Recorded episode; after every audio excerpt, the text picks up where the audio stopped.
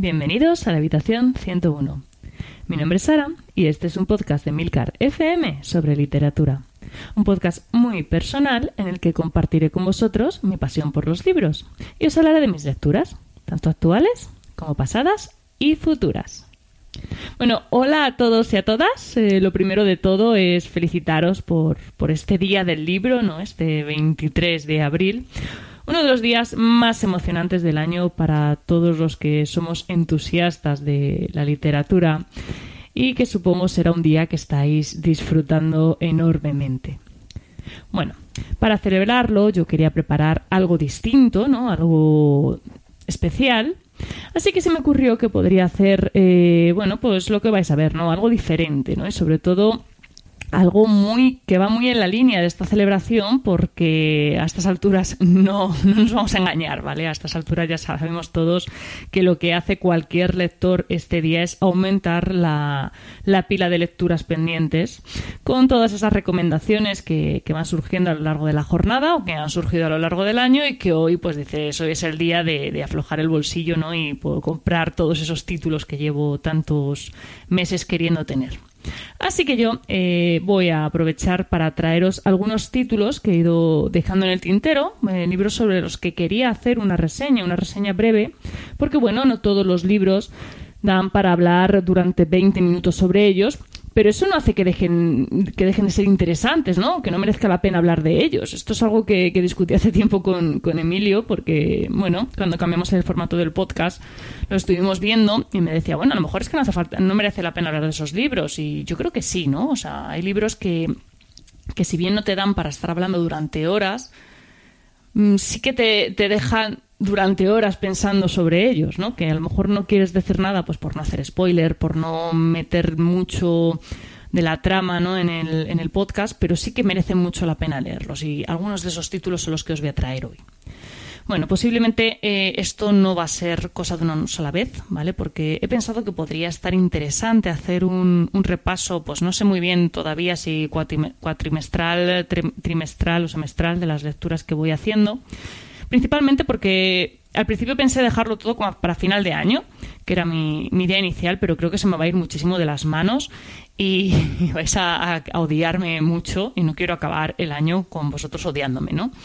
Así que bueno, lo comenté en el canal de Telegram y os pareció que era una buena idea. Así que espero que nadie me culpe si después de escuchar este capítulo, pues se ve sumando un buen puñado de títulos a, esa temida pila que tantas veces comentamos. Porque bueno, eh, básicamente y salvando los títulos que se han llevado un podcast propio, os voy a hablar de todos los libros que he leído durante estos cuatro meses y, son unos pocos, ¿vale? Y por cierto, por cierto, que no se me olvide, eh, habréis notado que para poder hacer que coincida la, publicación del podcast con el día del libro, he tenido que adelantar un pelín la, publicación del 26 al 23. Pero bueno, no os preocupéis que el mes que viene vamos a seguir con, la programación habitual. ¿eh? Ha sido una cosa de, de una sola vez. Bueno, Empezamos con Mi dulce niña, una novela de la alemana Romy Hausmann. Es una autora que ha debutado eh, con este libro y ha debutado pisando fuerte porque, mm, desde luego, esta historia tiene sobre todo eso, fuerza, ¿no? La novela se ha llevado ya algún premio en su país natal y por lo que he podido leer se prepara una adaptación a la gran pantalla, una decisión que a mí me parece bastante acertada porque creo que el resultado podría ser sensacional, ¿no? Es una idea muy buena y que creo que tiene una buena adaptación al cine o a la televisión. La historia eh, que nos vamos a encontrar en esta novela bebe mucho, lamentablemente, porque esto es para lamentarlo, ¿no? De sucesos reales. A todos os suena el tristemente famoso caso de Natasha Kamps, o Campshus, es que no sé, no tengo muy claro cómo se pronuncia, pero bueno, Natasha Camps, como el monstruo de Amstetten, que bueno, ojalá no tuviera que sonarnos estas cosas, ojalá fueran solo fruto de la imaginación de los escritores, pero la realidad siempre parece superar a la ficción. Mi dulce niña va a empezar con Hannah, que es una niña un poco extraña, ¿no? una niña de 13 años, que llega a un hospital con su madre Elena han huido del padre de la pequeña y de la cabaña donde las mantenía cautivas a ella y al pequeño Jonathan, el hermano de Hannah. La novela va a ir un poco dándonos pues, más información sobre lo que sucedió en la cabaña, aunque también vamos a saber qué sucedía fuera de la cabaña mientras tanto. No va a faltar la crítica a la prensa sensacionalista, tampoco a, bueno, pues a todo lo que rodea un suceso de este tipo, ¿no? Como os podéis imaginar. Yo no quiero contar mucho porque creo que merece mucho la pena llegar a esta historia sabiendo lo mínimo posible sobre ella. Pero sí que os señalo dos cosas. El personaje de Hannah es fascinante.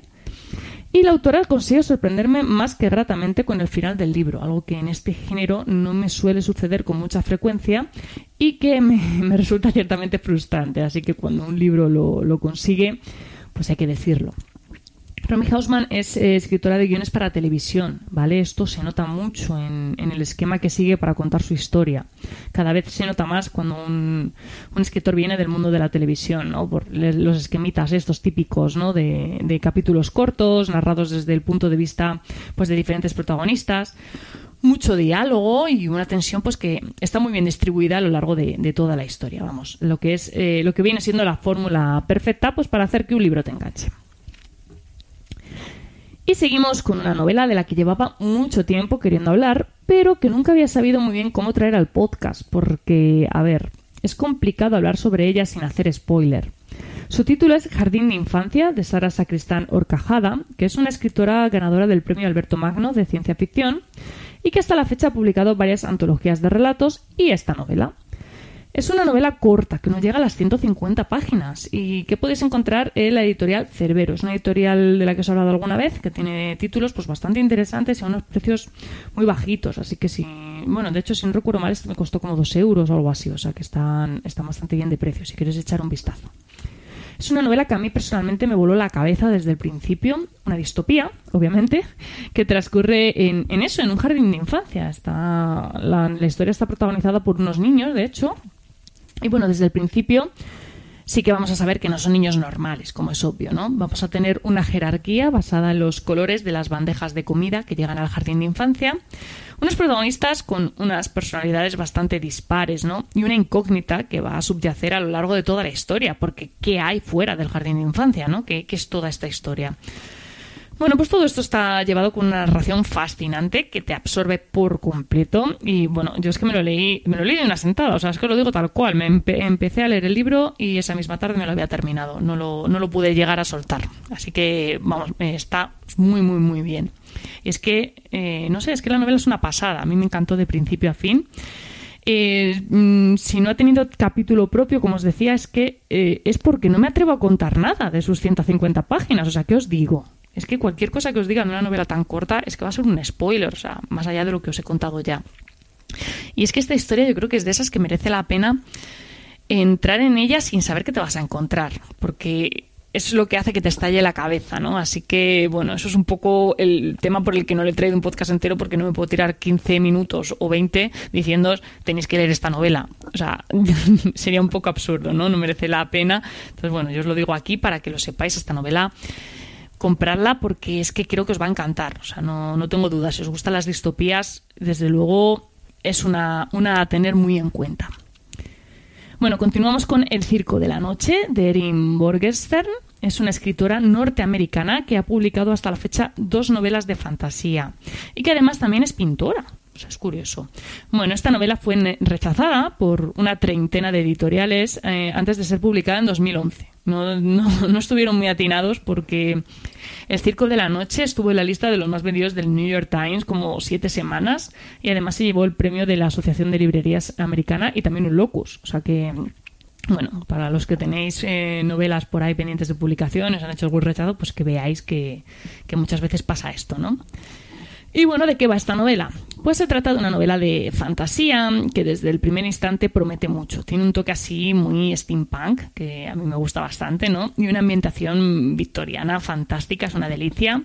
Y bueno, nos vamos a topar con la historia de Le Cirque de Revés, que es un... Eso está en francés y mi francés es penoso, pero bueno, creo que me habéis entendido. bueno, es un misterioso circo nocturno que llega sin avisar de un día para otro y del que nadie parece saber nada. La historia del circo va a ser también la historia de Celia y Marco, que son dos jóvenes con un talento extraordinario que estarán enfrentados sin saberlo y sobre todo sin entender por qué.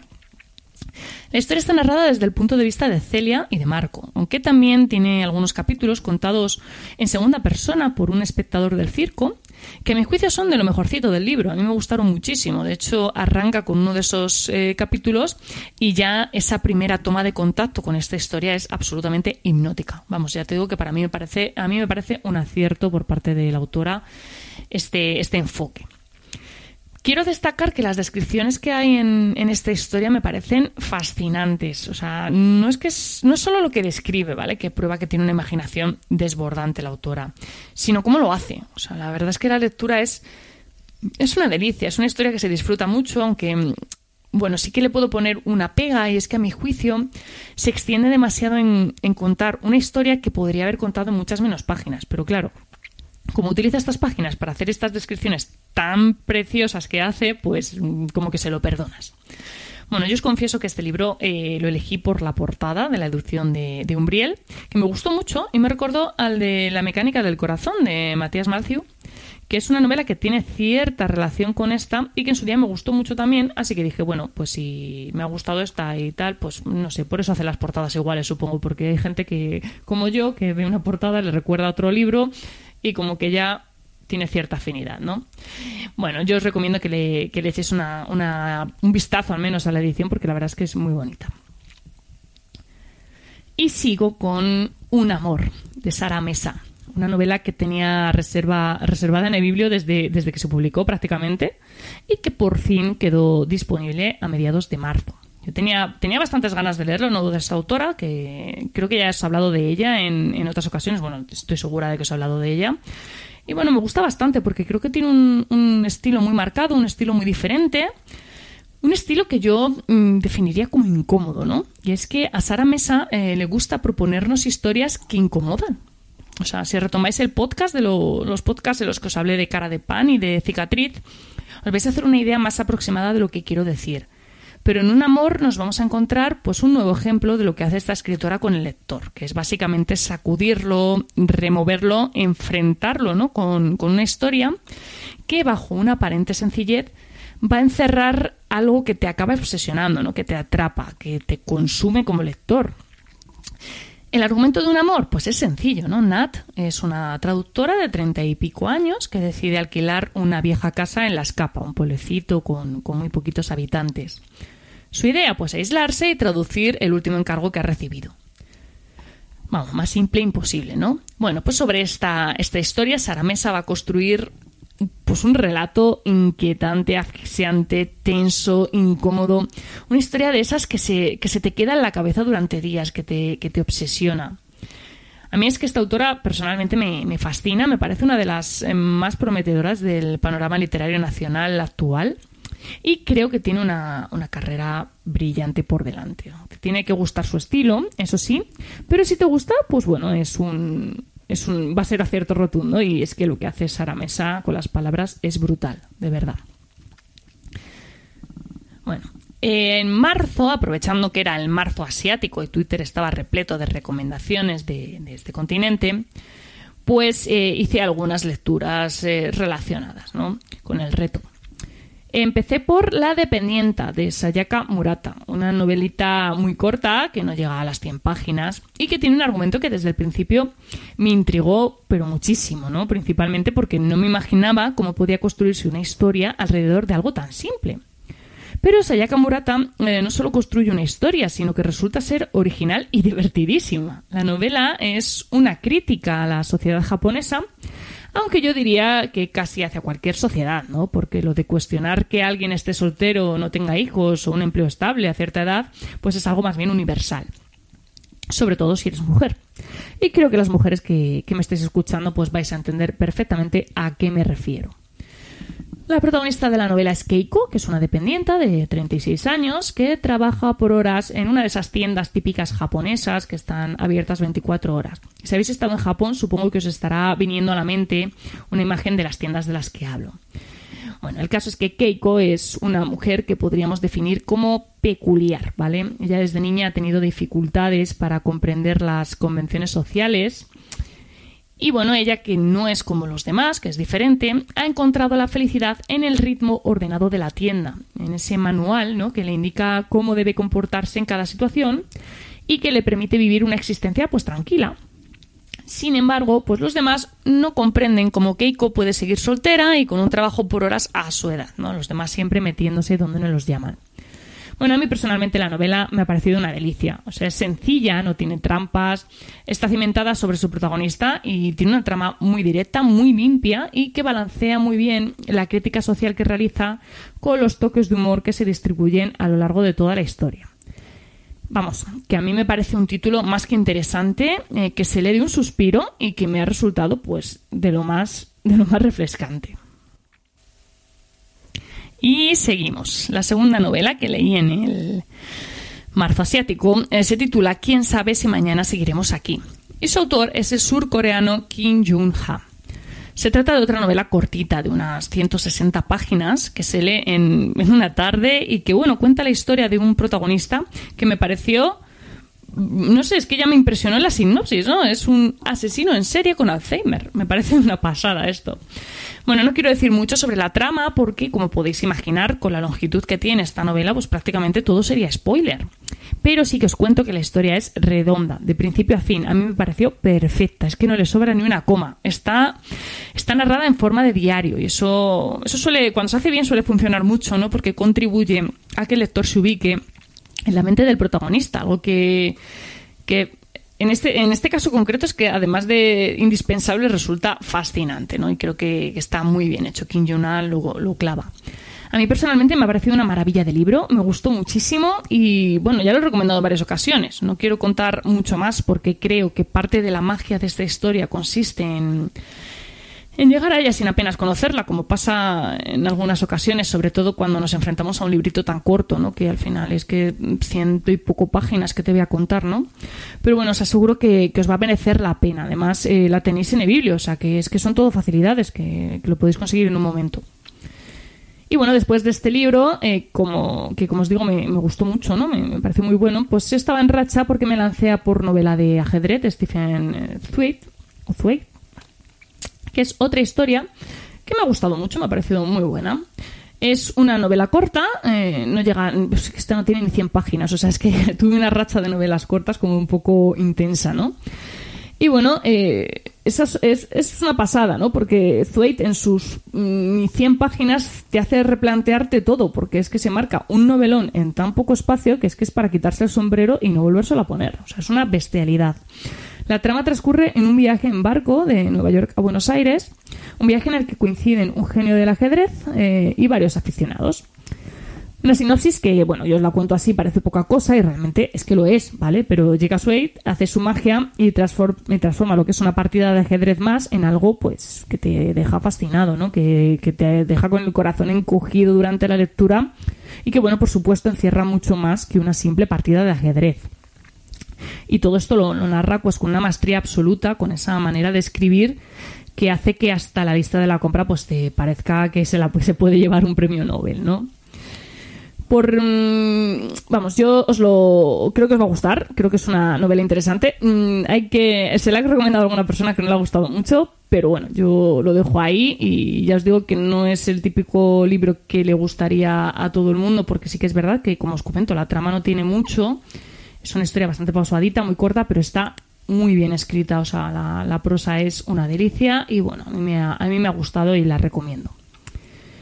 Y bueno, por recomendación de mi padre, que suele ser mi asesor literario de cabecera, llegué hasta Medio Sol Amarillo de Chimamanda Ngozi Adichie. Espero haberlo dicho bien. Bueno, Realmente yo ya conocía a esta autora y tenía este libro en mi lista de pendientes porque fue uno de los que tenía en mente para la vuelta al mundo que hicimos el pasado verano, como creo que os lo comenté en su día, ¿no? Cuando estuvimos en, Nigeria. Es un, bueno, pues Nigeria es un país que pisa muy fuerte en el panorama literario internacional y tuve que descartar bastantes opciones, bueno, descartar tampoco, ponerlas a la cola, pero bueno, ya veis que poco a poco van a ir cayendo. Bueno, Adichie es una autora bastante conocida en Estados Unidos, porque, bueno, de hecho, eh, se está preparando allí una adaptación en formato miniserie de su bestseller americana, que es otra novela que también está en mi lista, o sea que, que es bastante popular allí. Actualmente reside en Nigeria, pero da clases de literatura creativa en Estados Unidos. Bueno, Medio Sol Amarillo es una novela que cuenta la historia de la guerra de Biafra. De ahí la referencia a la bandera de este lugar en su título. Esta guerra civil, que estalló en 1967 y duró tres años, pues fue una guerra muy mediática y el mundo entero pudo ver las, las duras imágenes de la hambruna que azotó Biafra. De hecho, de esta guerra nace la, la ONG Médicos Sin Fronteras. Fue una guerra mediatizada, muy compleja, y sobre la que Adichie escribe un relato muy humano, ¿no? un relato enfocado desde el lado biafreño, el de, el de los sigmos, una etnia a la que pertenece la propia autora, y bueno, que está narrado con, con bastante pasión por su parte. Si bien la novela me ha gustado y creo que Adichie sabe lo que se hace, de hecho al final de la novela pues cuenta que se ha basado en sus propias historias familiares para documentarla, no me ha gustado mucho la estructura de la novela, y lo tengo que decir. La autora hace un salto temporal en la trama que a mi juicio pues solo contribuye a que el lector pierda por completo el hilo de la historia. Yo solo os digo que hubo un punto en el que tuve que llamar a mi padre, ¿no? Porque yo pensaba que mi edición, mi edición que era de, de biblio además, estaba defectuosa, que me, me faltaban páginas o que había pasado algo raro. Yo no creo personalmente que esta historia necesite algo así y el resultado es que no te enteras bien del transcurso de los acontecimientos y yo al menos necesité informarme por otras fuentes sobre Biafra para comprender en profundidad el conflicto. Eso sí, bueno, aparte de eso, la verdad es que la historia de Adichie es eh, profundamente humana y, bueno, consigue trasladar con gran acierto el horror que, que, supone una guerra civil. O, bueno, cualquier guerra. Así que es una buena, una buena novela, sobre todo si os interesa el tema de, de la historia de, de, Biafra, que es, por cierto, una, una historia muy interesante y que no deberíamos olvidar y, sobre todo, deberíamos conocer. Bueno, terminada esta novela, me fui a por otra que me habíais recomendado en el canal de Telegram. Ahora mismo no consigo recordar quién me la recordó, pero bueno, era una, una, supuesta distopía que Netflix acababa de sacar en formato serie. Yo quería leer el libro antes de ver la serie y bueno, creo que fue una buena decisión, sobre todo porque después de ver, eh, de ver la, adaptación televisiva, eh, bueno, el cambio es brutal. O sea, es que son dos historias distintas. La, adaptación televisiva es un thriller que está bastante bien. Eh, bueno, eh, tiene cosillas, no os cuento mucho porque no, no os quiero hacer spoilers, pero eh, llevar la base del libro como que te refuerza un poco a la hora de, ver la historia, comprender también ciertos conceptos que quizás en, la pequeña pantalla no se, expliquen demasiado bien, ¿no? Te dejen un poco como en plan, no entiendo muy bien qué está pasando, o al menos esa fue mi sensación. Pero bueno, volvemos a la novela, que es de lo que te venimos a hablar hoy, ¿no? Lo primero que tengo que decir es que no es una distopía, ¿vale? Ni por asomo. No sé muy bien qué manía hay de, de catalogar todo como distopía, pero a mí me parece un error y no me gusta nada, principalmente porque yo sí veo que es una distopía, me lo suelo leer y luego pues no es una distopía, que hay veces que no me importa, pero hay otras veces que pues que te encuentras con pues que no te gusta el libro o que no es mm, algo que te interese y te lo has leído pues porque decían que era una distopía y bueno, me molesta un poco, pero bueno. Eres tú, que es como se titula este libro, que no lo he dicho hasta ahora, perdón, eh, del escritor John Mars, es una historia que parte de una premisa pues bastante original. Un hallazgo científico permite encontrar a tu pareja perfecta a través de una prueba de ADN. Yo no sé qué ven de, de en esto, pero bueno, el caso es que a través de cinco protagonistas, pues vamos a ir descubriendo las implicaciones que la realización de dicha prueba tiene en sus vidas. Es una novela que, que, engancha, engancha mucho, ¿vale? Es muy ágil, pues porque tiene una, como os decía antes, tiene una estructura de capítulos cortos, pues que se van, se van, van presentando como pequeñas escenas de cada personaje y, bueno, las cinco, las cinco historias además están como muy equilibradas y, no sé, da, es bastante como ameno de leer. Y a mí personalmente la, la, historia de Christopher pues me, me, gustó mucho, me pareció además muy original y me sorprendió que no la hubiesen incluido en, en la serie, que por cierto, nos lo he dicho, se titula The One. Bueno, la idea de base y las cuestiones que plantea en torno a la misma, pues creo que están bien llevadas y que hacen un retrato bastante acertado de la sociedad que se presenta. Se puede ver con facilidad pues la crítica ¿no? que se pretende hacer de, de la sociedad actual y me ha gustado la idea de hacer eh, de esta novela una novela coral porque mm, con sus cinco protagonistas eh, se contribuye a dar una visión más amplia de, de, esa sociedad en la que no solo es posible, sino normal encontrar a tu pareja ideal y pasar el resto de tu vida a su lado. Es algo, una idea, desde luego, novedosa. No me parece que sea el novelón del siglo, ¿vale? Pero sí que creo que cumple y que resuelve con bastante dignidad todos los conflictos que plantea, que eso ya es un punto. Y bueno, desde luego, si os apetece leer algo que os enganche, si os ha llamado la atención la premisa de la historia y, o habéis visto la serie y queréis saber más sobre, sobre esta idea, pues posiblemente os guste, así que no, no descartéis leerla porque yo creo que, es algo que os puede convencer. Y bueno, tras la racha de distopías eh, que me pegué en marzo y en parte de abril, bueno, ya tocaba cambiar de género. El título elegido fue el 1793 de Niklas Nat Ochdag. Este, es que cada vez me busco nombres más difíciles. Bueno, es un thriller situado en Suecia en el mismo año que da nombre a la novela. Llevaba mucho tiempo escuchando hablar muy bien de esta historia, así que cuando vi que Biblio me avisaba de que ya estaba disponible para reservar, pues bueno, me lancé de, de cabeza a leerlo para aprovechar, ¿no? ¿Y de qué va esta novela? Bueno, pues está ambientada, como os decía, en Suecia, concretamente en Estocolmo, en 1793 vamos a tener una historia policíaca que, bien podría haber protagonizado Sherlock Holmes, ¿no? Con su querido Watson. Bueno, igual un poco oscura, ¿no? Para Arthur Conan Doyle. El caso es que vamos a tener un cadáver que aparece en un lago. No es un cadáver cualquiera, sino uno que parece ocultar eh, una historia bastante terrible, ¿no? Por el estado en el que aparece. Y la verdad es que sobre eso básicamente se va a cimentar toda la historia que va a seguir a este escabroso hallazgo. Total, que vamos a tener pues, a un investigador principal de nombre Cecil Wink, un tipo que investigará el caso por intereses del comisario de turno, un poco al margen de la justicia, y que, por supuesto, no podía faltar su drama personal porque no hay novela policíaca que no lidere un tipo con una vida personal sumida en la miseria. En este caso, pues el, pobre tiene tuberculosis y la tuberculosis de la época, pues es básicamente tener un pie en el otro barrio. A Wink no le podía faltar su propio Watson, de nombre Michael Cardell, un guardia retirado, veterano de guerra, manco y también cargado de problemas personales, porque si tienes una vida feliz y completa, pues obviamente no te pones a investigar quién ha lanzado un cadáver al lago. Todo el mundo sabe eso y por eso todos los thrillers pues están protagonizados por gente atormentada. La historia está dividida en cuatro partes. En la primera tenemos eh, todo eso que ya os acabo de contar, eh, una segunda y una tercera que nos van a dar un punto de vista de dos personajes que tienen relación con el caso más o menos directamente uno que otro y en la cuarta pues vamos a tener el desenlace de, toda esta historia.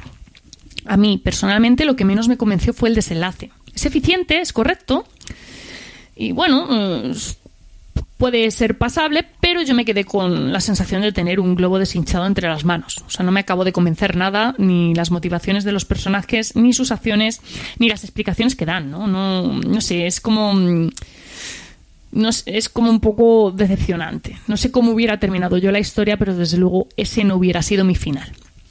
En líneas generales, la historia tiene bastante fuerza. La combinación con, la historia de Suecia, las, pinceladas que da del estilo de vida de la época, que es todo muy oscuro, muy, muy sucio, muy lúgubre, bueno, pues está bastante bien. Vamos, que el autor se luce especialmente en las descripciones y en lo visual que resulta, por perturbador que, pueda resultar, ¿no? Y la verdad es que en ese aspecto de 10 eh, va un poco en consonancia con todas las críticas que he leído, le, le, equipara mucho con el perfume, o sea que bueno, es un, en ese sentido está bastante bien. La historia en sí, la trama, pues engancha, engancha de mala manera, tampoco os voy a mentir. Eh, es que te lo lees de una sentada. Sabe dosificar muy bien la información, sabe mantener el interés del lector y sabe generar el ritmo perfecto para la lectura. No os vayáis a esperar una acción trepidante, ¿vale? Porque ni mucho menos. Tampoco es que tenga momentos de gran tensión, ni giros impactantes, ni nada de eso. No es esa clase de historia. Pero es que tampoco lo necesita, ¿vale? Entonces, eso para mí es lo mejor de todo, ¿no? Cuando una historia no tiene los típicos elementos cliché para dar tensión o impacto a la trama y aún así lo consigue. Eso para mí es, es, llamativo, no es importante. Bueno, he leído que hay una segunda parte que de hecho la novela forma parte de una trilogía, así que no creo que tarde en hacerme con ella. La tengo también ahí en la lista. Ya os contaré por aquí si, sigue la racha, pero vamos, desde luego no, empieza nada mal. Y bueno, como también me habéis pedido que os hablara de lecturas que no me han gustado, os voy a comentar eh, Emily Eterna de MG Wheaton. Vaya por delante que yo no soy muy partidaria de las reseñas negativas, porque bueno, entiendo que el, hecho de que un libro a mí no me haya gustado, pues no implica que sea necesariamente malo, ¿no? O sea, de hecho, esta novela es prueba de ello, porque las reseñas es que no pueden ser más positivas. Y la verdad es que, mm, no sé, eh, a mí me ha sorprendido, pero bueno, es que hablan maravillas, ha habido muchísimas recomendaciones, y de hecho yo llegué a esta novela por las maravillosas recomendaciones que vi. Y bueno, yo la verdad es que me siento mucho más entusiasta hablando de lo que me gusta, que creo que se notará. Pero bueno, algunos en Telegram me, habéis dicho que este tipo de reseñas os resulta también interesantes, así que bueno, yo la suelto. Emily Eterna es una novela de ciencia ficción, aunque yo diría que la ciencia ficción es más bien una excusa para presentarnos un thriller. Lo que vamos a tener como premisa es el fin del mundo. El Sol se está muriendo eh, unos 5.000 millones de años antes de lo previsto, que así, un pequeño error de cálculo, ¿no? Y bueno, el caso es que en este panorama vamos a tener a Emily, que es una conciencia artificial que ha sido creada para ayudar a los humanos a procesar los traumas de su inminente extinción. Bueno, y aquí más o menos es donde yo empecé a cortocircuitar, porque la solución a la, extinción, a la extinción humana pasa porque Emily, haciendo uso de toda wifi existente, pues haga una copia digital de la humanidad para enviarla al espacio. O sea, una cosa rarísima que en mi cabeza no tenía sentido alguno. Bueno, a mí el concepto de Emily en general es que no me convence, ¿no? Porque tenemos una conciencia artificial a la que se fuerza a vivir en una simulación virtual en la que tiene que comportarse como una humana, como una mujer, concretamente, con todas las limitaciones físicas que eso implica, pero ¿para qué? Bueno, pues se conoce que es para que se sienta y sea más humana, pero Claro, luego todo esto se vuelve loquísimo, ¿no? Porque de repente hay una especie de chip que parece que mm, hace que Emily sea como real o pues sea alguien que lo lleva y, y, que pueda moverse libremente por donde quiera. Todo esto sin explicar ni de dónde saca la energía, ni cómo se conecta a la red, ni nada por el estilo, claro está. Y bueno, a mí a estas alturas es que ya me estaba explotando la cabeza, ¿no? Porque la historia ya se vuelve completamente inverosímil cuando por cosas que pasan, Emily tiene que huir, ¿no? De unos malos malísimos y aquí ya, pues, todo empieza a perder completamente sentido. Yo que no entendía absolutamente nada y, dije, ¿esto qué es? Llegué más o menos hasta el 70% del libro.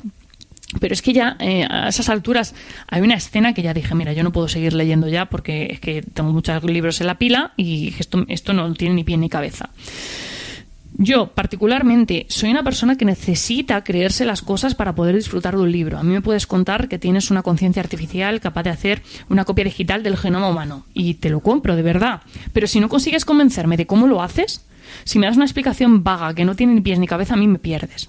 Entonces, bueno, yo sabéis que leo mucha fantasía, mucha ciencia ficción, pero me gusta que las cosas tengan cierta coherencia, cierto sentido o cierta lógica yo soy así. O sea, hay lectores que son de otra manera, otros lectores, pues, eh, le cuenta cualquier historia y les parece perfecta, pues fenomenal, ¿vale? Entonces, como os digo, este libro tiene reseñas buenísimas y muy entusiastas. No es la mía. Yo dejo la pelota en vuestro tejado para que lo valoréis vosotros. Y bueno, para terminar, y como siempre os digo eso de mis lecturas futuras, pero luego nunca os hablo de ellas porque mm, sinceramente se me olvida, hoy os quiero comentar los libros que tengo en mente adquirir hoy, hoy o mañana o bueno, hoy seguramente hoy. Bueno, el primero es eh, Ciudad de Jade de Fondalí, de Insólita Editorial, que posiblemente compre en digital porque es que yo ya no sé dónde meter eh, todos los libros en papel que tengo. Y el otro que tengo fichado es El Zoo de Papel de Ken Liu, que llevo mucho tiempo ya queriendo descubrir este autor y ahora que por fin he terminado con Ted Chan, creo que ha llegado la hora, ¿no? Así que, bueno, son los, los dos libros que tengo en mente. Si alguno lo ha leído, que, que me cuente. Porque, bueno, yo os estoy diciendo hoy, pero hoy quiero decir el, el día del libro porque obviamente el podcast lo estoy grabando antes de, del día del libro. Así que, bueno, contadme si lo habéis leído, si me lo recomendáis. Y bueno, también tengo fichado El Año de Gracia de Kim Midget, que hasta el 10 de junio no sale a la venta, así que me, va a tocar esperar. Es una distopía, por lo que he visto, así que bueno, ya sabéis que yo veo distopía y me lanzo. Y bueno, también, por supuesto, La Parábola de los Talentos, que en el último podcast no me dio tiempo a, meterlo porque lo grabé antes de enterarme de la noticia, pero eh, la editorial me dijo el otro día que saldrá para otoño. Así que bueno, eh, eso y otros 20.000 títulos más, ¿vale? Porque es que si me pongo a hablar eh, de todo lo que quiero leer, nos sale un programa de tres días y supongo que tendréis cosas que hacer. Así que bueno, os lo dejo ahí un poquito estas ideas de, de libros a leer a futuro que supongo que irán apareciendo tarde o temprano en el podcast. Muchísimas gracias por el tiempo que habéis dedicado a escucharme. Espero que os haya gustado el capítulo de hoy, que compréis muchos libros en, en, este día del libro, que leáis mucho, que me lo contéis. Y bueno, como siempre, tenéis todos los medios de contacto, toda la información, enlaces y demás de este capítulo en emilcar.fm barra habitación 101. Y si os apetece charlar un rato sobre libros, pues bueno, os espero en nuestro canal de Telegram, t.me barra habitación 101. Y creo también que estamos en Amazon Podcast o algo así, me contó el otro día eh, Emilio, así que bueno, si lo queréis, si queréis echar un vistazo, ya estamos en todas las plataformas. Leed mucho y recordad, nos encontraremos en el lugar donde no hay oscuridad.